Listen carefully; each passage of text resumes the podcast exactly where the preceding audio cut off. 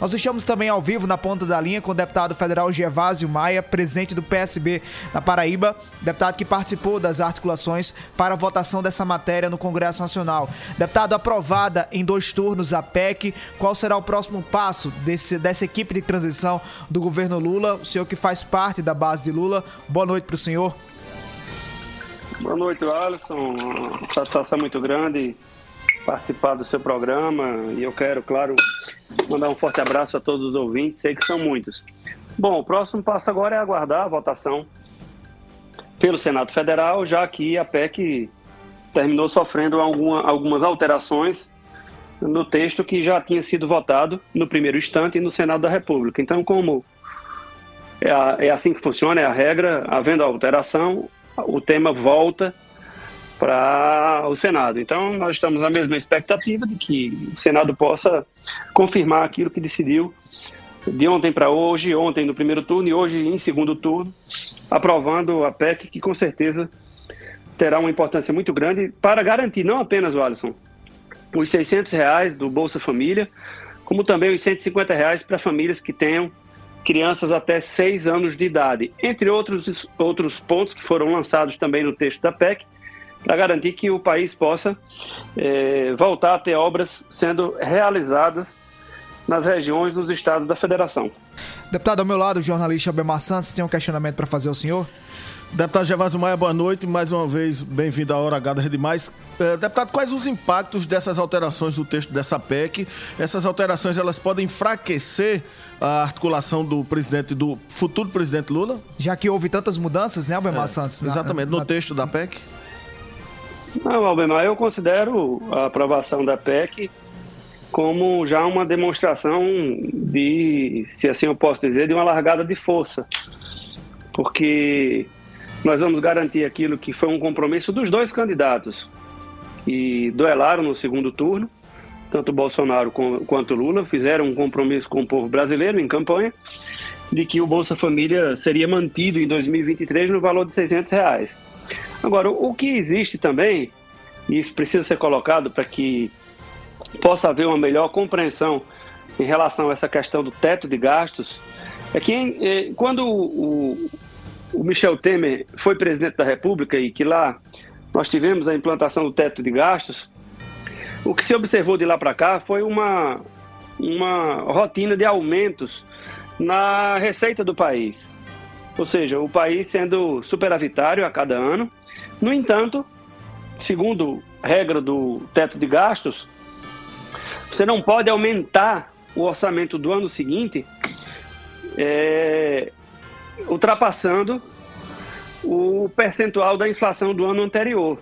Ora, se você tem crescimento de arrecadação que ultrapassa e que tem ultrapassado o percentual da inflação de cada um dos anos anteriores. Então significa dizer que você tem dinheiro em caixa, mas não pode aprovar um orçamento é, puxado mais para a realidade da economia do país. E o, o mais grave de tudo isso é que você tem algumas despesas que ano a ano elas vêm aumentando e algumas despesas no próprio funcionamento da máquina pública elas cresceram e vêm crescendo a cada ano mais do que a inflação. Ora, se há algumas despesas crescem mais do que a inflação e se você não pode ter um orçamento maior do que o percentual da inflação do ano anterior, o que, é que acontece consequentemente? você vai ter que desidratar setores da máquina pública. E aí você tem o que nós estamos tendo hoje, nesse final melancólico do governo de Bolsonaro, um apagão em diversos setores da máquina pública. E tudo isso termina tendo uma pontinha de consequência é, é, nesse cenário todo. Agora mesmo vocês acompanharam o drama de famílias que estão sendo prejudicadas pela paralisação do, da Operação Carro Pipa em todo o Nordeste. Vocês viram aí a repercussão de institutos federais com dificuldade de pagar até a conta de energia para bancar os seus campos. Mas veja bem, isso não é falta de dinheiro, isso é falta de orçamento.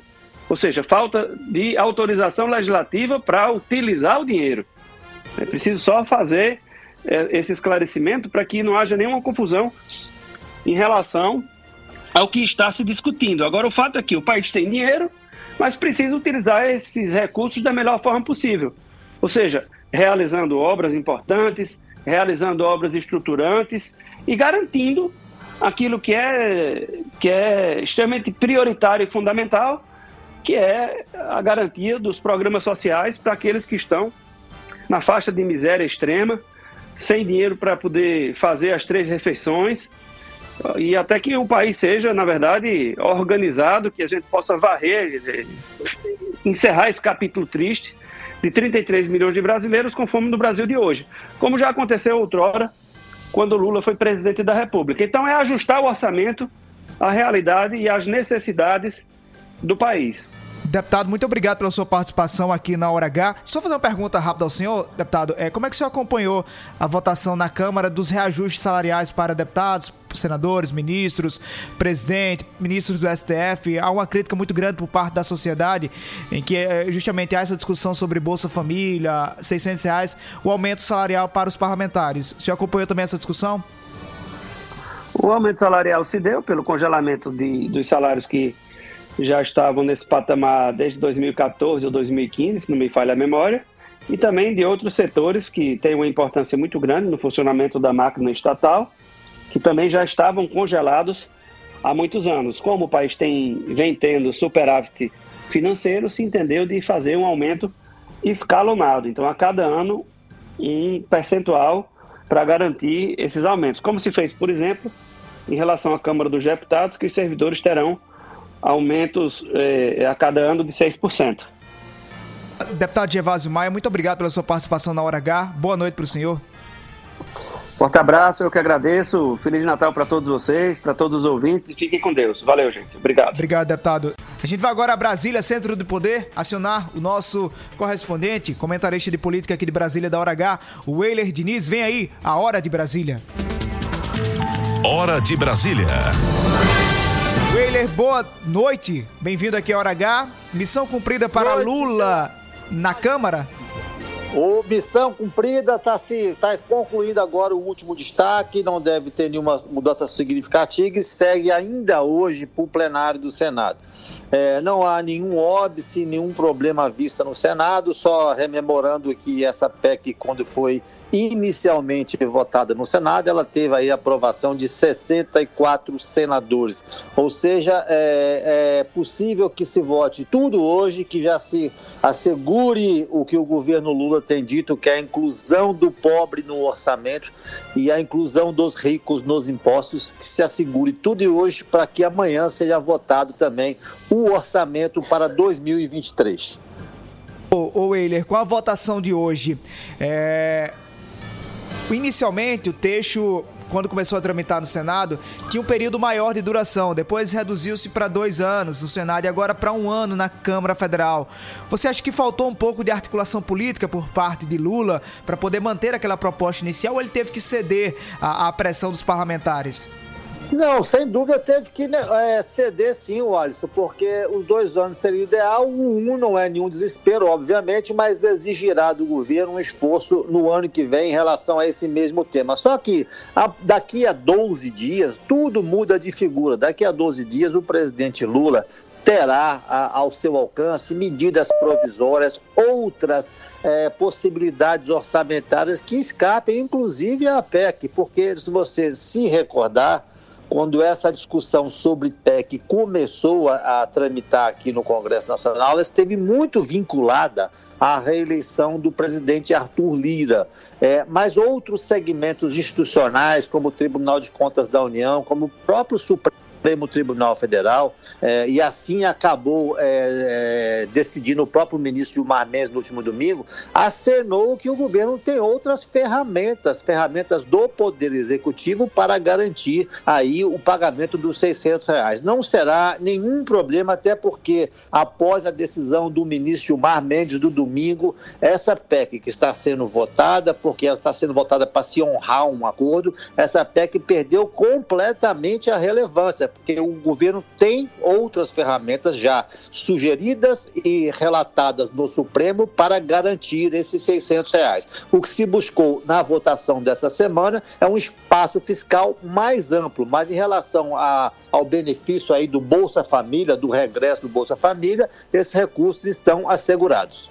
Weiler, ao meu lado, Albemar Santos, tem uma pergunta para fazer você. Boa noite, meu querido Weiler, tudo bom com você? Na realidade, são duas em uma. Você que transita bem aí pelo Congresso, conhece bem a movimentação em Brasília, eu queria que você me explicasse duas coisas. Por que que nesse período, todo fim de ano, nesse período de festas, uh, acontece duas características aí que são bem peculiares em Brasília. Papai Noel tá sempre passeando por aí, né? É, Olha... Por, por, por, ocasião desses aumentos aí dos parlamentares e de membros do STF. E outra coisa, as matérias, elas tramitam ligeiro aí no Congresso, né, na Câmara, para o Senado, geralmente nesses fim de anos. Por que que acontece sempre isso nesse período de fim de ano, Eila? Olha, porque naturalmente os parlamentares contam com uma certa desatenção da opinião pública em relação a esses temas que são mais caros aqui ao parlamento. É, é esse, esse, essa discussão ela é muito antiga, ela gera sempre muitos desgastes, porque antigamente o modelo era o Congresso fixava o teto constitucional e os salários dos outros poderes estavam vinculados ao teto constitucional, que era do Supremo Tribunal Federal. Posteriormente, já que isso sempre gerou muito desgaste, houve é, uma decisão exatamente do Congresso Nacional, lá atrás, de desvincular os salários dos três poderes do teto salarial da Constituição, que é do ministro do Supremo.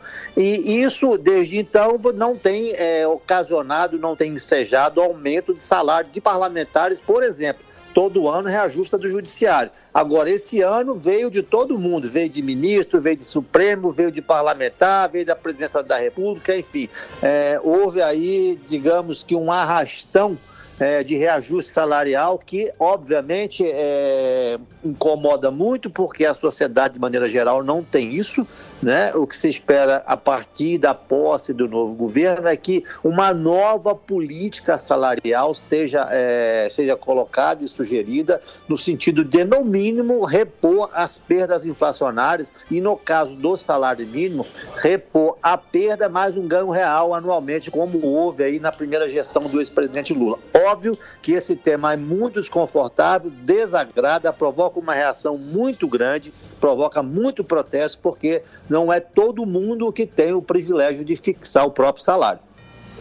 Weiler, muito obrigado pela sua participação aqui na Hora H. Boa noite. Boa noite, um grande abraço a todos.